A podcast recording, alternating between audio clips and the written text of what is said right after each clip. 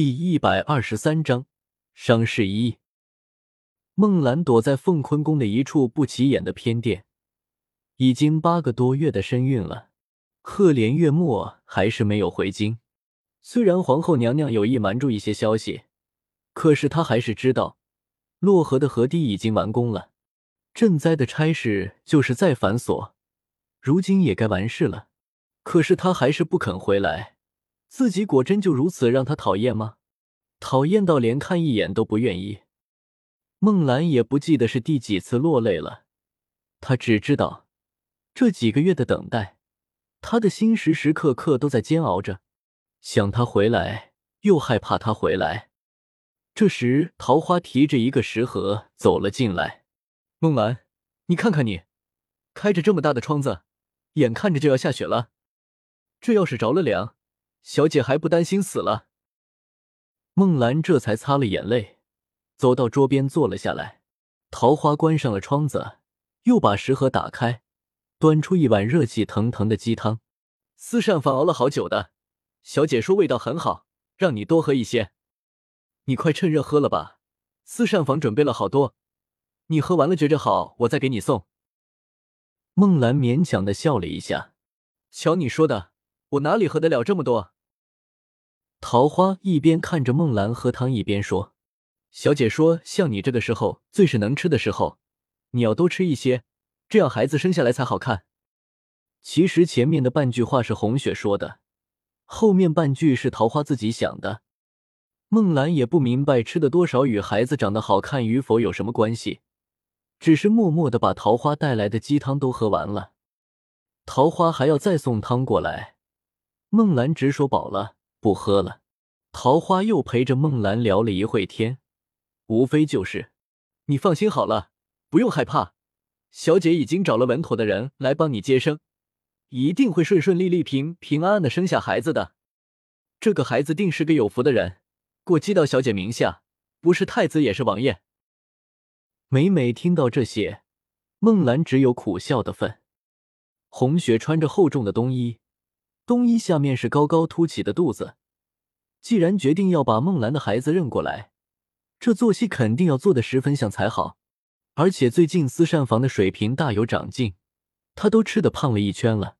红雪最近天天盼着孟兰快些临盆，她也快点摆脱这假怀孕的痛苦。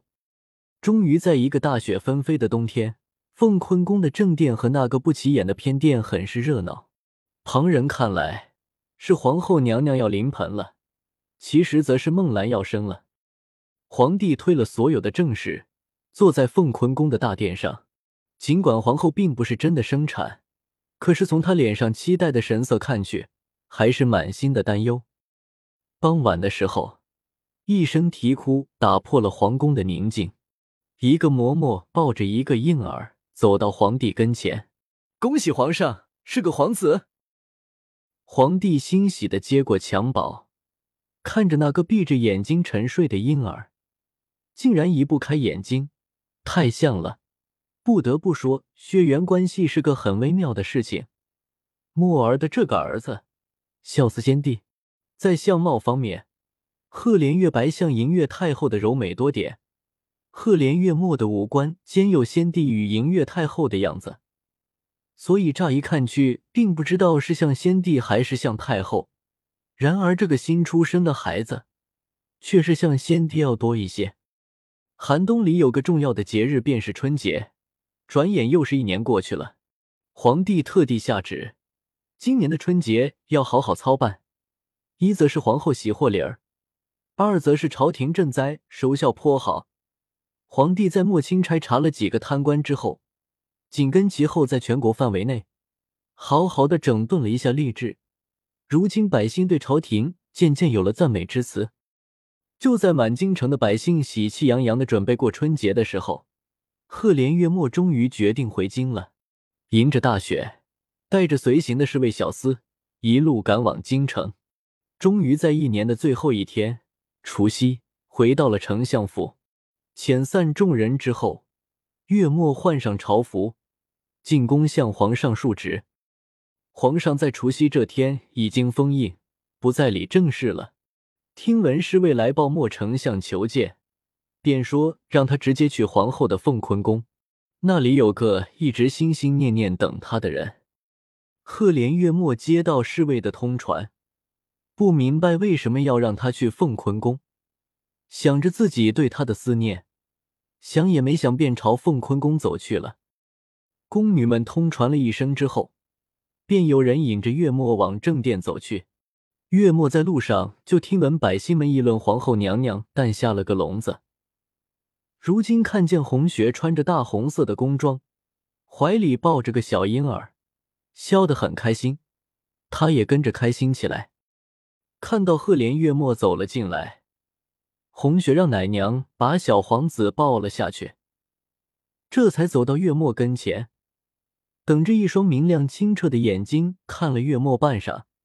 扬手一道响亮的耳光扇在了他的脸上。莫大人真是能耐，抗旨不遵，迟迟不回京述职。你可知孟兰她一直都在等你，一直都在等。你知不知道，你若是再晚回来几日，只怕是再也见不到她了。孟兰怀孕期间心情抑郁，没有好生调养，故而在生下孩子之后出现了血崩。尽管有皇宫里的年老参吊着命。可是还是很微弱，也许撑着他的便是等着见他心爱的男人的最后一面。赫连月末捂着挨了一耳光的脸，不明白是什么状况，凭什么他一回来就要被他骂？他就是不想成亲，他就是对老天不服气，凭什么同样都是人，谁也不比谁差，怎么皇上就能得到他，他却得不到？红雪看着墨儿的眼睛里全是惊疑。只得挥手让奶娘把孩子抱过来。罢了，我也不与你多说什么，你跟着我来吧。然后接过奶娘怀里的孩子，带着赫连月墨往偏殿走去。孟兰闭着眼睛，脸上没有半点血色，几天之间竟然瘦得皮包骨头。红雪摸了一下她被子下面的手，还有脉搏，还活着，便悄声唤他醒来。小兰。莫大人他回来了，来看你了。你睁开眼睛看看他吧。听到“莫大人”三个字，孟兰终于微微的睁开了眼睑，看到是赫连月末，这才勉强的笑了一下。你终于回来了，真好，我还能见你一面，死而无憾了。赫连月末不明白，明明好端端的一个人，如何几个月的时间就成了现在这样？他不由在床边坐下。安抚道：“是的，我回来看你了。”孟兰用眼睛看了一下红雪怀里的婴儿，对月末说：“我们的孩子你见过了吗？”这下赫连月末更是惊讶：“他们的孩子？他什么时候有孩子了？”看着赫连月末不明所以的表情，红雪一阵厌烦。他的女人拼了命给他生下孩子，他却什么都不知道。摇了摇头，把怀里的孩子放到月末的怀里，自己看，这是你的儿子。